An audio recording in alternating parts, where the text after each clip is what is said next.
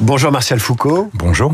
Euh, on a au moins trois grands sujets à creuser avec vous ce matin. Euh, à la fois les intentions déclarées hier par Gabriel Attal, les obstacles qu'il va rencontrer, les chantiers, et puis euh, la personnalité évidemment de ce nouveau jeune Premier ministre. Je commence par la déclaration d'hier au moment de la passation de pouvoir avec Elisabeth Borne. Qu'en retenez-vous de, de significatif ou de marquant? il y a effectivement, comme l'a rappelé dans, dans, dans, son éditorial Guillaume Tabar, à l'instant, euh, l'intention pour euh, Gabriel Attal de d'effacer en quelque sorte son très jeune âge, euh, pour indiquer que la crédibilité de l'action qu'il va conduire doit s'imposer auprès des futurs membres de son gouvernement, ce qui d'ailleurs ne sera pas une tâche très facile, puisque si effectivement les rumeurs indiquent qu'un certain nombre de ministres de l'ancien gouvernement n'étaient pas très favorables à sa nomination, si ces membres devaient rester, euh, il devra quand même, euh, euh, j'allais dire, à la fois travailler avec eux et puis imposer son autorité auprès de ces personnes sur notamment des ministères importants. L'économie, il l'a rappelé dans son discours hier, Gabriel Attal. D'ailleurs, c'était assez frappant. il a réhabilité cette la notion de travail. On s'interroge sur et de classe moyenne. Oui, et la France qui se lève tôt. Et on s'interroge sur son finalement la colonne vertébrale idéologique de Gabriel Attal. On voit qu'il fait preuve d'une grande plasticité et quand on dit on revient aux sources du mais effectivement, c'est cette euh, en même temps, et il l'indiquait, les classes moyennes, intéressant d'utiliser ce terme, parce que c'est celui que la droite essaye d'imposer depuis euh, plusieurs mois.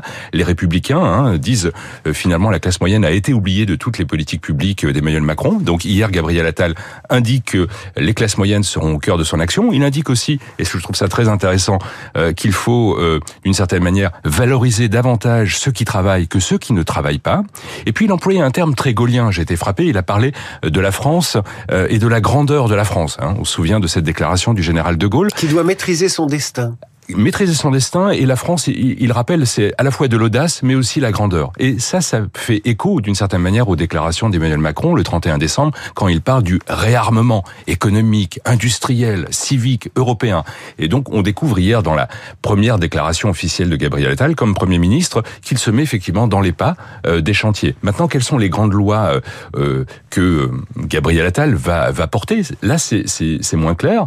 D'ailleurs, je pense que le premier rendez-vous, c'est peut-être euh, d'une certaine manière euh, ce que le Conseil constitutionnel euh, va, en prenant sa déclaration le 25 janvier prochain sur la loi immigration, conduire peut-être Gabriel Attal à, dans un premier temps, se retrouver au Parlement sur la, la, suite de cette loi immigration si beaucoup de ces articles étaient non retenus par le Conseil constitutionnel. Donc, un premier obstacle déjà, ou oui, en tout cas un, premier, un premier petit chantier. Et pas des moindres parce que c'est cette loi qui a d'une certaine manière provoqué euh, aujourd'hui la, à la fois la démission d'Elisabeth Borne et puis ce chambardement euh, au sein euh, de l'exécutif. Martial Foucault, directeur du Centre d'études de la vie politique de Sciences Po, invité de la matinale. Je reviens euh, sur le descriptif que vous venez de faire et sur les, les références qu'a utilisé Gabriel Attal.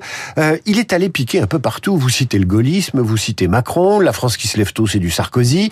Est-ce que c'est pas ça la jeunesse aujourd'hui? C'est d'aller chercher sans scrupule ni idéologie toutes les références qu'on veut et faire euh, son propre patchwork politique.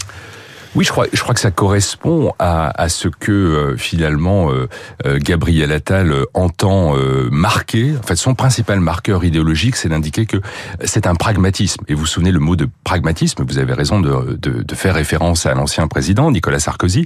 On, je me souviens encore euh, euh, il y a plus de 15 ans, mais on parlait d'un pragmatisme politique. Bon, mais finalement, je crois que c'est ce qui caractérise avant tout Gabriel Attal, contrairement à ses prédécesseurs, ses trois anciens premiers ministres, sous Emmanuel Macron, c'est euh, finalement le combat politique. Pour moi, c'est c'est véritablement, il s'est éloigné d'une vision très trop ou très technocratique de l'action publique.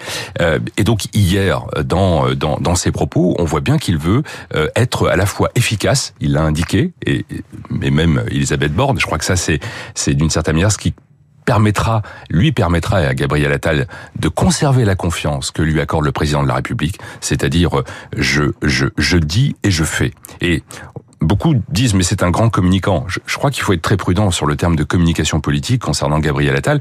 Je, je crois qu'il n'est pas étranger à une très bonne communication politique, mais c'est une communication dans l'action, euh, ce qui le distingue euh, probablement d'un certain nombre de, de, de, de, responsables politiques. Ensuite, il y a un deuxième élément euh, dans dans cette plasticité idéologique, c'est que effectivement, c'est à la fois le parcours de Gabriel Attal venant de la gauche, une gauche, on va dire très très libérale, progressiste, qui le conduit à essayer d'indiquer que on n'est pas dans une orientation d'un libéralisme euh, échevelé euh, dans le cadre de son action, mais qu'il va essayer, et je crois que c'est aussi un enjeu pour la majorité parlementaires, euh, d'essayer un petit peu de rabibocher euh, certains parlementaires venant dit de l'aile gauche qui avaient trouvé après la loi immigration un tournant qui était euh, trop trop dur à, leur, à leurs yeux. Martial Foucault, le gouvernement n'est pas encore nommé, mais vous parliez tout à l'heure d'autorité sur certains ministres.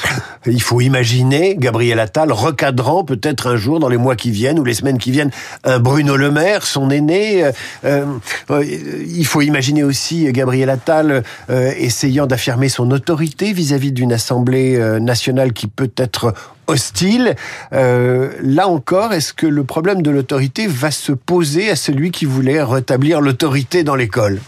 Je, je, pense qu'il risque d'y avoir une répartition des rôles. C'est-à-dire que vis-à-vis des membres du futur gouvernement, on peut facilement imaginer euh, qu'Emmanuel Macron sera toujours très présent euh, vis-à-vis de, de ministres qui souhaiteraient euh, jouer une partition en solo, ou ceux qui finalement empêcheraient Gabriel Attal dans, dans son action. Donc effectivement, pour les ministres que vous venez de citer, on peut facilement imaginer qu'il aura le soutien pendant combien de temps euh, l'histoire le dira, mais euh, d'Emmanuel Macron pour euh, l'aider à imposer son autorité. Mais au fond, a-t-il besoin d'Emmanuel Macron pour imposer son autorité? Parce que sinon, il risque de se fragiliser face à ce qu'on on, décrit souvent comme l'enfer de Matignon. Vis-à-vis de l'Assemblée nationale, là, effectivement, ça c'est un autre sujet, parce que finalement, les contraintes n'ont pas changé. Hein. Gabriel Attal sera le chef d'un gouvernement avec une majorité relative. Et donc, je pense que l'exercice du pouvoir au sein de l'Assemblée nationale va très très vite. Alors il a quelques mois parce que finalement la saison des 49.3 n'interviendra qu'en septembre 2024. Euh, qu'il n'y a pas aujourd'hui de, loi qui, à, mon sens, euh, devrait euh, justifier l'emploi du 49.3. Mais Gabriel Attal va rentrer dans la même malédiction euh, qu'a subi Elisabeth Borne, c'est-à-dire cette impossibilité d'avoir une majorité sur le moment parlementaire le plus important, là où tous les parlementaires, c'est un marqueur important le vote d'un budget, parce que voter avec le gouvernement quand on est dans les oppositions, c'est indiquer finalement qu'on se, se détache de son camp idéologique. Donc il n'échappera pas à l'usage du 49-3. Est-ce que cela euh, va, euh, euh, j'allais dire, étioler, amorcer en quelque sorte, égratigner, égratigner sa popularité Bon, on a quelques mois pour, et Gabriel Attal a lui-même quelques mois pour essayer de préparer cette, cette rentrée 2024, rentrée budgétaire. Martial Foucault professeur des universités en sciences politiques, directeur du CEVIPOF.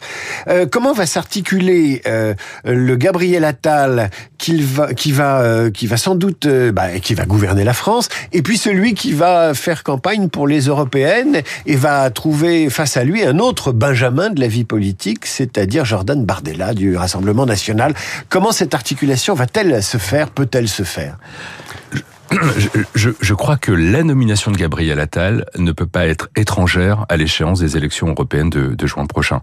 Euh, C'est-à-dire que euh, l'adversaire euh, pour euh, Renaissance, c'est effectivement le Rassemblement national, dont la tête de liste sera portée par Jordan Bardella. Et là, on a finalement un rajeunissement qui est euh, qui est spectaculaire.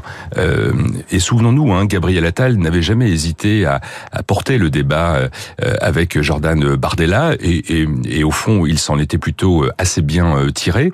Euh, donc, en tant que chef de gouvernement, évidemment, il ne sera pas tête de liste pour Renaissance, mais il aura un rôle à jouer. C'est lui qui va devoir, j'allais dire, préparer cette campagne, être très présent médiatiquement. Donc, il y a un premier rendez-vous et peut-être on jugera l'action de, Gabriel Attal au, au sortir de ce, de, ce scrutin européen. Ensuite, je, dirais que, et, pardonnez-moi si je fais un, un, petit détour, mais vous savez, dans, dans la dans la religion tradition à la fois catholique et juive, l'archange Gabriel est, un personnage très intéressant parce que son son rôle c'est précisément d'éliminer les anges rebelles hein, qui s'approcheraient trop près de Dieu.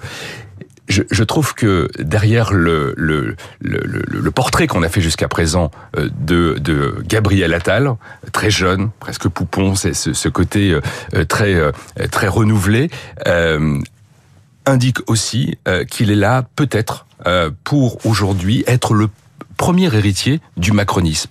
Et donc ça veut dire qu'il y aura, je pense que la nomination de Gabriel Attal, au fond, est une très mauvaise nouvelle pour euh, Édouard Philippe et sans doute Jordan Bardella, par son jeune âge, mais aussi parce qu'il est désormais, en quelque sorte, euh, témoin du legs du, du macronisme. Et ça, cela va peser, notamment euh, si on pense à l'échéance présidentielle de 2027.